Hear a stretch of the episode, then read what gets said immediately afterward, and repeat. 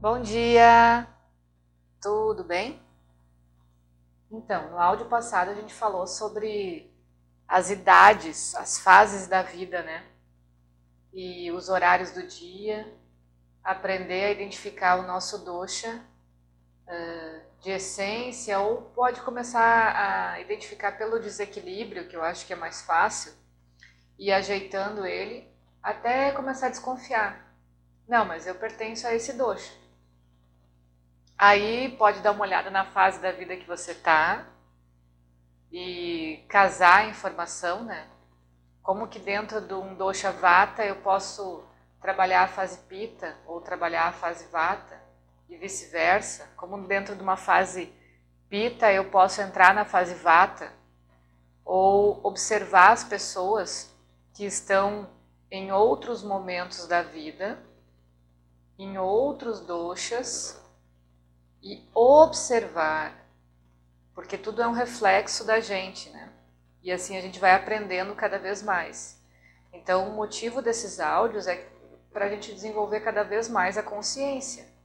A consciência está ligada à observação, não é o julgamento, é a observação e autoanálise.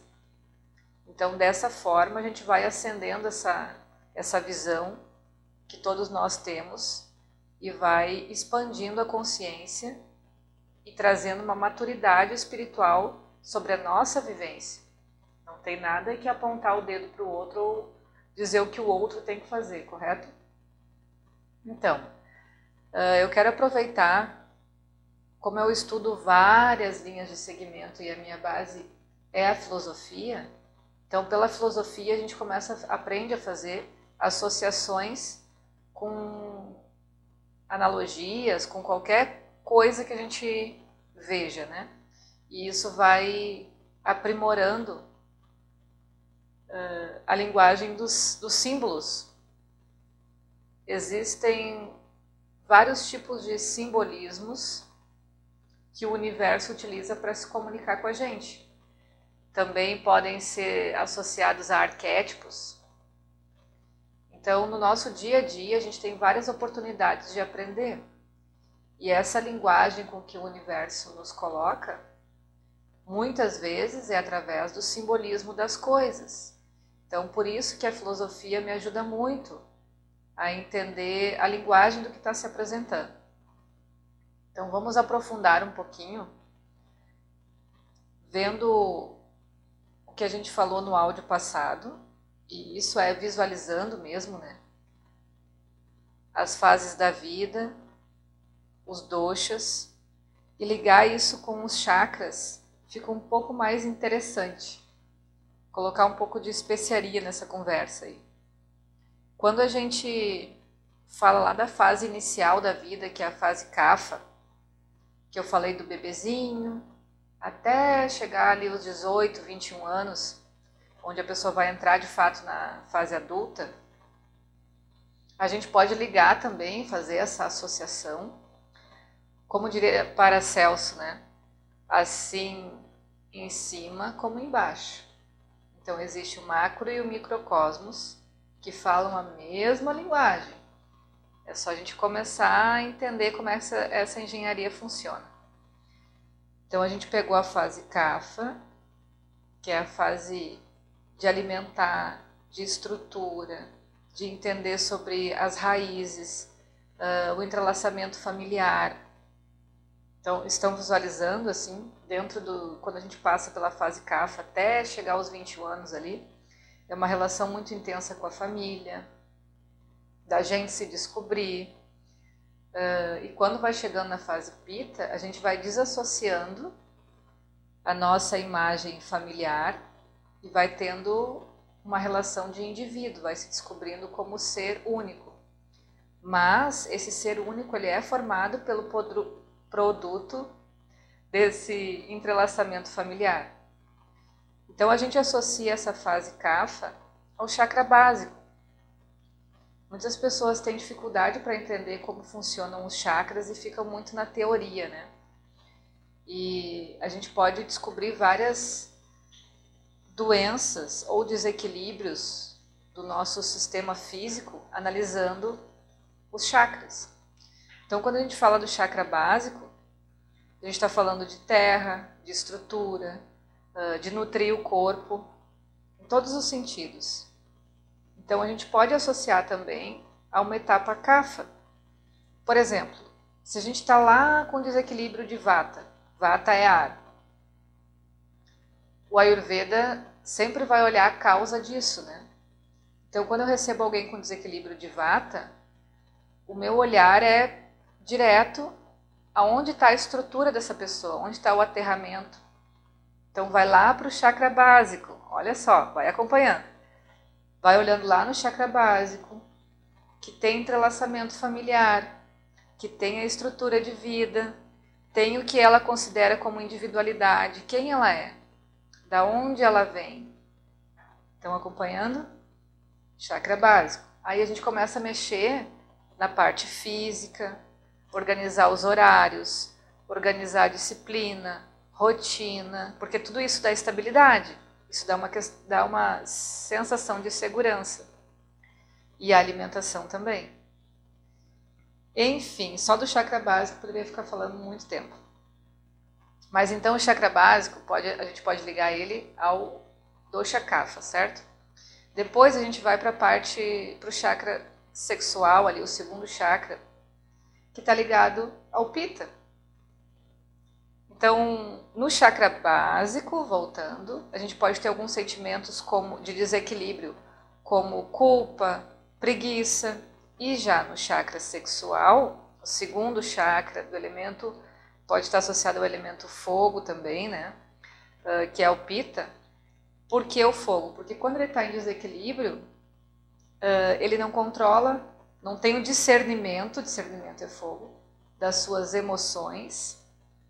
Uh, em desequilíbrio tem luxúria, tem o egoísmo, né? Tudo é para mim, não posso dividir nada com o outro. E essas características do pita em desequilíbrio a gente começa a associar também com esse chakra, com esse segundo chakra.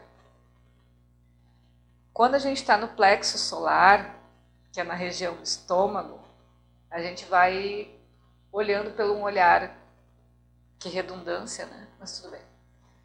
Uh, olhar vata, porque normalmente quando a gente está com esse chakra desequilibrado, tem muitas analogias que dá para fazer por aí, tá? Quem já conhece o Ayurveda também está viajando e tá, uh, pode considerar que está misturando as coisas. Mas no final vocês vão entender por que, que eu estou falando. Então, no chakra do plexo solar, a gente coloca o Vata ali e começa a perceber que esse chakra fala muito das relações. Assim como a inteligência, né? Uh, saber aproveitar o que se aprende para interagir com o outro, para saber o momento certo de interagir, de falar. Então, observe. Quando a gente tem um vata em desequilíbrio, as pessoas são reativas. Elas não param para pensar, elas, elas têm uma postura reativa. São impulsivos, uh, vão raciocinar às vezes, nem sempre, só depois que já fez as coisas, né? E tem uma visão muito de da ponta da flecha. Reagem de uma forma bem ríspida. Então observa como isso pode estar causando também, ou pode ser um resultado de um desequilíbrio desse terceiro chakra. Aí a gente pega esses três primeiros chakras, o primeiro, o segundo e o terceiro, e fecha num estado físico num aprimorar da consciência física. Passa pela fase Kapha, pela fase Pita e pela fase Vata, num primeiro estágio, que é o estágio da consciência física. Ok? Se vocês pegarem os áudios anteriores e, e vierem acompanhando a linha de raciocínio, vocês vão ver que faz sentido. Desenvolver a consciência física, que é uma das coisas que eu mais primo nos atendimentos, assim, porque no momento que você entende um pouco mais dessas três etapas de desenvolvimento, você sai para o mundo, sai para fazer outras coisas de uma forma bem mais tranquila. Depois, a gente começa o ciclo de novo. Vem para o chakra cardíaco. Bota o kafa ali de novo e começa a ver como esse cardíaco bem desenvolvido, ele traz amorosidade, compaixão, ele gosta de cuidar do outro. É bem o perfil CAFA. Quando o cardíaco não está legal, obviamente, lá embaixo não está bem estruturado, o primeiro chakra. Então, quando a gente olha direto para o cardíaco, a gente vê que tem sentimentos ou emoções muito pesadas, muito densas ali, né? Quando a gente trabalha com os pontos marmas, por exemplo, que esse ponto do cardíaco está bloqueado, volta de novo lá no chakra raiz, estrutura ele por uma visão kafa. Depois a gente vai para o chakra da garganta, o quinto chakra, e associa de novo a fase pita. Esse chakra, ele trabalha com a criação, com a consciência de que quando a gente fala, a gente está criando num plano mais sutil. Correto? Então, o fogo, pita, faz parte dessa criação. Quando a gente pega pessoas que são líderes, que, que estimulam o grupo, esse chakra é muito desenvolvido. Então, cada vez que as pessoas falam, todo mundo já coloca em postura e já tende a cumprir aquilo ali, né? Por quê? Porque é a consciência sendo colocada para fora através da fala, através do chakra laringe. Quando a gente vai para o sexto chakra, a gente vai de novo para o vata, aprimorando os sentidos, quando a gente está lá nos atendimentos e trabalha a parte espiritual do atendimento, que é a terceira etapa, né, para quem já chegou até ali, eu sempre falo da parte espiritual, que é esse chakra. Então o Vata, ele vai conseguir sentir a vibração do ambiente, sentir as pessoas, ter uma percepção melhor da energia que o cerca começa a desenvolver uma consciência mais ampla também, mais a nível de aquário, né? Que é do grupo, da sociedade. Está bastante ligado aos sonhos. Quando eu pergunto lá na anamnese, como é que são teus sonhos? Como é que é a tua noite? Está investigando esse, esse chakra ali, esse sentido ali do Vata. Eu acho tão lindo, tão maravilhoso, tão...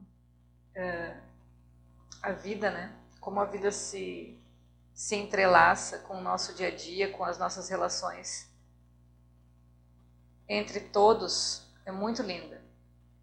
Por isso que para mim está sendo um presente trabalhar com a Ayurveda, conhecer cada mundo de vocês nos atendimentos e ainda agora poder compartilhar aqui para a gente ver como a gente é parecido e como a gente é lindo.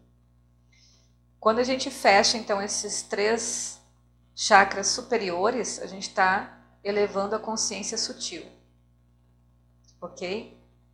Querem fazer mais perguntas sobre isso? Me chamem. Vão questionando aí. Eu já estou recebendo algumas, algumas perguntas sobre os chakras anteriores, que eu estou preparando os próximos áudios. E agradeço bastante por, esse, por essa troca que a gente está fazendo, ok? Tenham um bom dia Escutem mais de uma vez que esse, esse áudio aí ficou bem uh, complexo, porque está mais profundo, cada vez a gente vai aprofundando mais, né? E qualquer dúvida chame. Beijo e um excelente dia!